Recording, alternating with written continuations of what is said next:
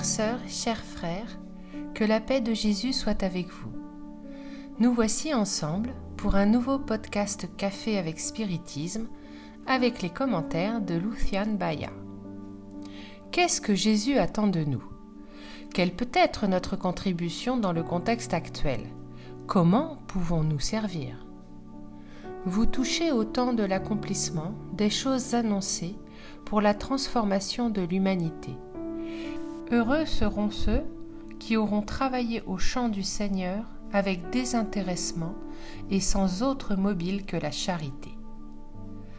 Dans ce premier extrait du message intitulé Les ouvriers du Seigneur de l'Évangile selon le spiritisme, l'Esprit de vérité affirme la nécessité de travailler en ces temps qui arrivent, soulignant l'importance de la qualification par la pratique de la charité désintéressée. Il nous invite à réfléchir que, au-delà de la volonté d'être utile, il est essentiel que nous nous améliorions en surmontant l'égoïsme pour permettre qu'en substance, nous soyons charitables. C'est le stimulant au service, notre don total. Pour cela, il faut se détacher des imperfections que nous élevons comme des trésors dans nos vies, qui nous apportent et qui amènent aux autres tant de douleur et de souffrance. Et il faut le sentiment que, où que nous soyons, se trouve le champ du Seigneur pour que nous labourions et que nous construisions. Il met encore en évidence le message dans la phrase suivante. Frères, travaillons ensemble et unissons nos efforts afin que le Maître trouve l'ouvrage fini à son arrivée. Combien l'union entre les travailleurs est nécessaire pour que dans le même temps ils puissent atteindre le même but. Concilier les différences, organiser des contributions multiples, accorder les instruments pour que la mélodie puisse représenter l'ensemble de la participation de chacun au service digne. L'ouvrage a commencé aux premières heures avec les défricheurs du champ, serviteurs dévoués qui ont exploré la terre, biné et labouré dans la vigne du Seigneur, afin de jeter les bases de la moralité dans les cœurs humains. Ils ont été les pionniers au nom du bien, et pour cette raison même, les défis ont été nombreux et ont marqué les étapes du progrès. Ce sont les prophètes, Moïse et tous les précurseurs.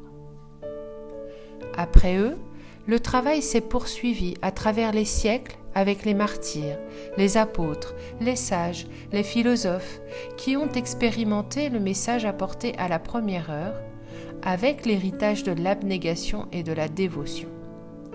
Enfin, à la dernière heure, nous trouvons les spirites, avec pour mission de pratiquer la vraie charité, d'être ceux qui apportent la consolation aux affligés.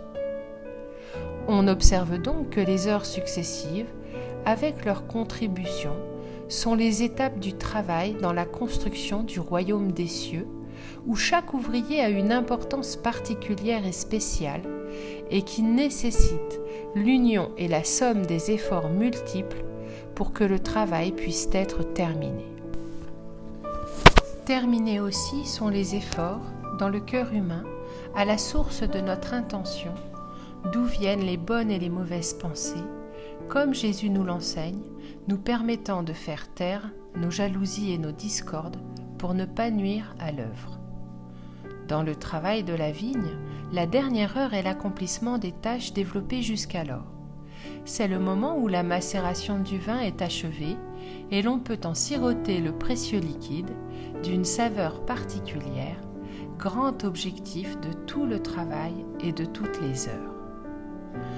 Par conséquent, les ouvriers de la dernière heure sont chargés de produire le vin des vertus, de la beauté, de l'union, du bonheur à travers leurs témoignages, étouffant les imperfections, surmontant les peurs et les difficultés, se maintenant fidèles et à disposition jusqu'à la fin.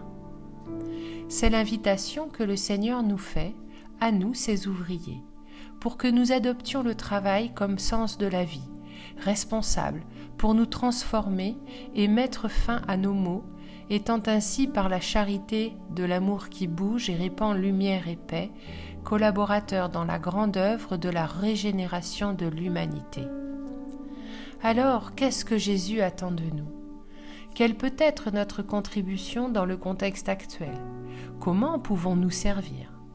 Johanna de Angelis, dans le livre Après la tempête, dans le message Les nouveaux ouvriers du Seigneur, nous aide dans la réponse. La bienfaitrice dit Enflammer la terre et les créatures d'aujourd'hui d'enthousiasme et d'espoir en approfondissant les études de la codification, afin de la porter à la compréhension des masses. Devant quelques attaques, opposer le silence, qui est la leçon de courage peu connue. Le défenseur de notre honneur et de notre œuvre est le Seigneur. Persévérons même lorsqu'apparemment les résultats semblent retardés ou ne correspondent pas à nos aspirations. Réunissons-nous tous, fréquemment, afin de résoudre les difficultés et les malentendus. La parole de chaque frère est une monnaie précieuse qui mérite notre considération. Et Johanna conclut. Ce ne sera pas facile, rien n'est facile. La facilité d'aujourd'hui est le difficile d'hier et sera le complexe de demain. Lorsque nous reportons maintenant, cela apparaîtra plus tard, plus compliqué, augmenter des intérêts qui se seront ajoutés à la valeur non rachetée. Ainsi, réaffirmons l'acceptation de l'invitation de l'Esprit de vérité à être ses ouvriers, sachant que, étant les derniers, collaborant à l'étape finale d'une grande œuvre, nous sommes aussi les premiers d'un nouveau monde qui s'annonce et que nous avons l'honneur de pouvoir commencer à servir.